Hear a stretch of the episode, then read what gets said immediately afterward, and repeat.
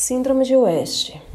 É uma epilepsia que causa espasmos no paciente, epiléticos em grupos de células cerebrais de multifocalidade. O traço eletrocefálico é, aparece o hiperradimio, que é o espasmo infantil, hiperradimia, retardo mental, tem relação com retardo mental, que são aqueles espasmos cerebrais, gente, que acometem o cérebro inteiro e tem esse traço independente do atraso do desenvolvimento neuropsicomotor da criança. A resposta tem idade específica de um cérebro imaturo a uma lesão focal ou generalizada.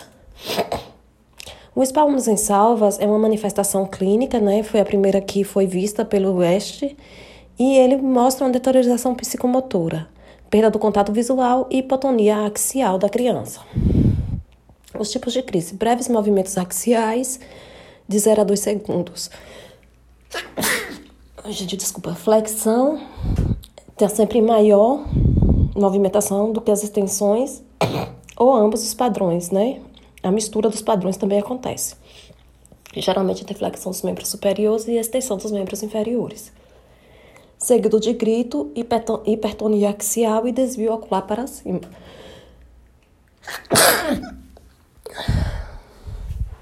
Os espasmos duram de 20 a 40 é, segundos e acontece mais de 100 estímulos cerebrais. Geralmente acontece de 2 a 138 milissegundos. A duração também vai de 5 a 30 segundos. A salva geralmente acontece, né, 10 segundos ou 10 vezes ao dia.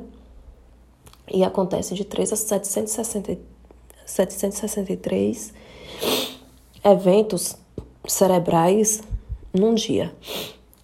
As causas que a gente acredita e os sintomas que aparecem na criança, sonolência, manipulação, alimentação, som inesperado, que é o grito. E é mais comum na vigília, quando o paciente está acordado.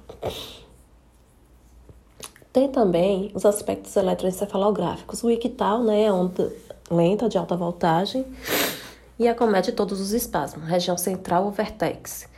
Ondas rápidas podem surgir sozinhos ou segundos de ondas lentas, olhar sem expressão, crises sutis antes do espasmo. Geralmente a criança fica bem débil, abatida antes do espasmo.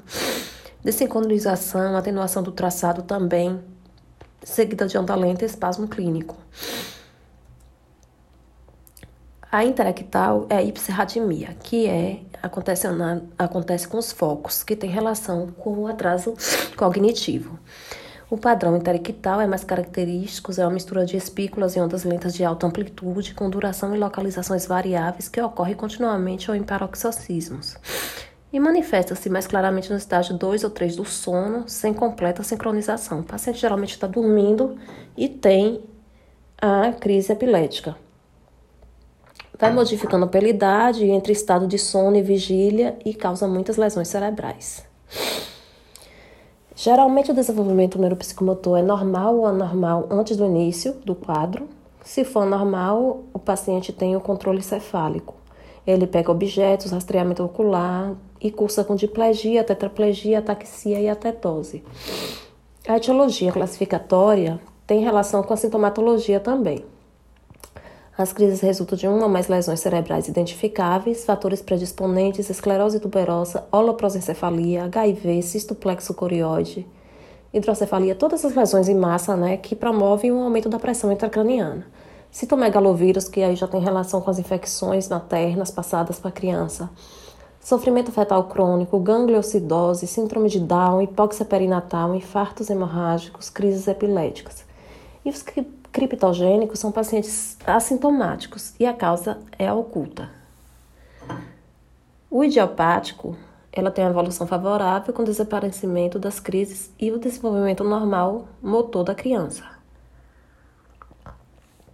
Esse idiopático acontece em 24,3% das pessoas. São aqueles pacientes que têm uma epilepsia uma vez ou outra, mas que têm o cognitivo preservado. Não tem regressão mental significativa, tem preservação da função visual e ausência de alterações no, ele no eletrocardiograma.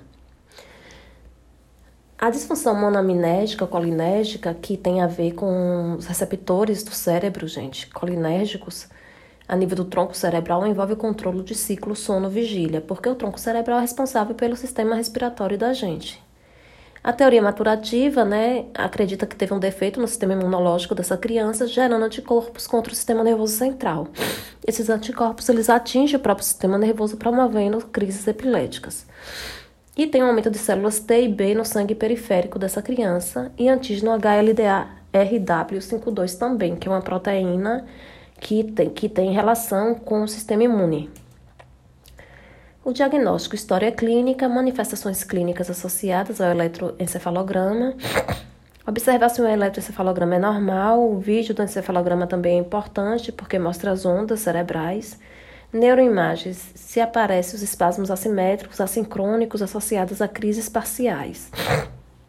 O diagnóstico diferencial, alterações não epiléticas, cólica, reflexo de Moro, resposta exacerbada de adaptação ao espaço, Geralmente, estímulo sonoro, crianças espásticas, porque a espacidade tem relação direta com os estímulos sonoros. Cada vez, cada vez que a criança é espástica, espástica e tem um estímulo sonoro alto, ela intensifica cada vez mais as reações espasmódicas.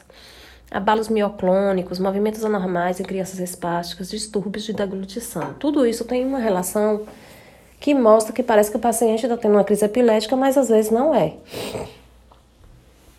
Observar as síndromes genéticas geralmente ligadas ao cromossomo X, né, que geralmente são autossômicas dominantes, como a esclerose tuberosa e a lisencefalia do tipo Millie-Diker. O tratamento cirúrgico e fisioterapia motora.